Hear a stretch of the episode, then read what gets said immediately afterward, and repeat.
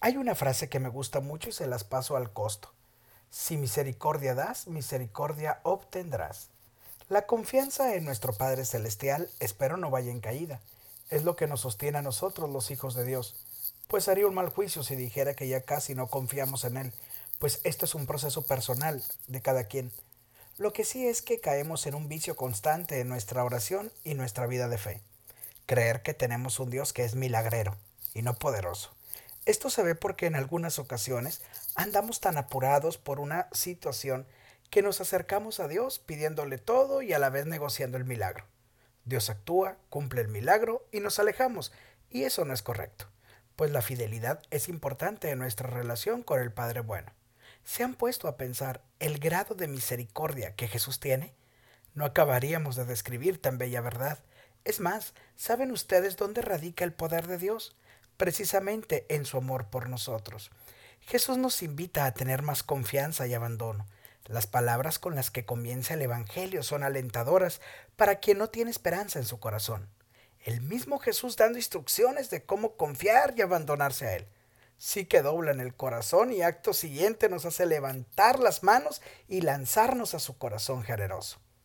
El gran error que tenemos es que creemos que Dios es igual que nosotros los humanos y además creemos que porque no sabemos servir, perdonar y amar, también Dios es igual, si precisamente Él bajó y se hizo hombre para esto, para enseñarnos a hacerlo. Por eso, hermanos y hermanas, es importante no cansarnos de pedir, pero también de agradecer.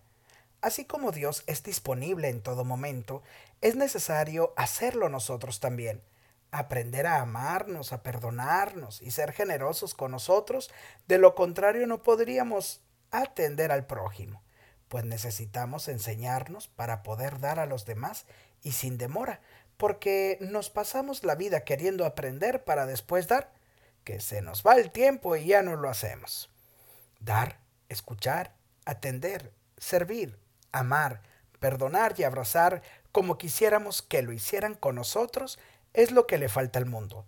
En todo momento queremos recibir, ser mimados, ser servidos, ser amados, pues en todo momento no se puede, porque caeríamos en una zona de confort y jamás saldríamos de ahí sin darnos la oportunidad de darnos a los demás de manera que podamos hacer lo que Dios nos pide, dar lo mejor de nosotros. Aclaro, no dar lo mismo que los demás nos dan. Eso sería mediocre de nuestra parte dar más y sin esperar, dar el plus sin querer ni pretender que nos devuelvan lo mismo. Discípulos y discípulas, ¿cómo le pagaríamos a Dios todo el bien que nos ha hecho? Algunos dirán, no, no hay con qué pagar. Yo les digo, sí, sí hay cómo pagar a Dios su bondad, haciéndolo vivo entre nosotros y confiar más en Él.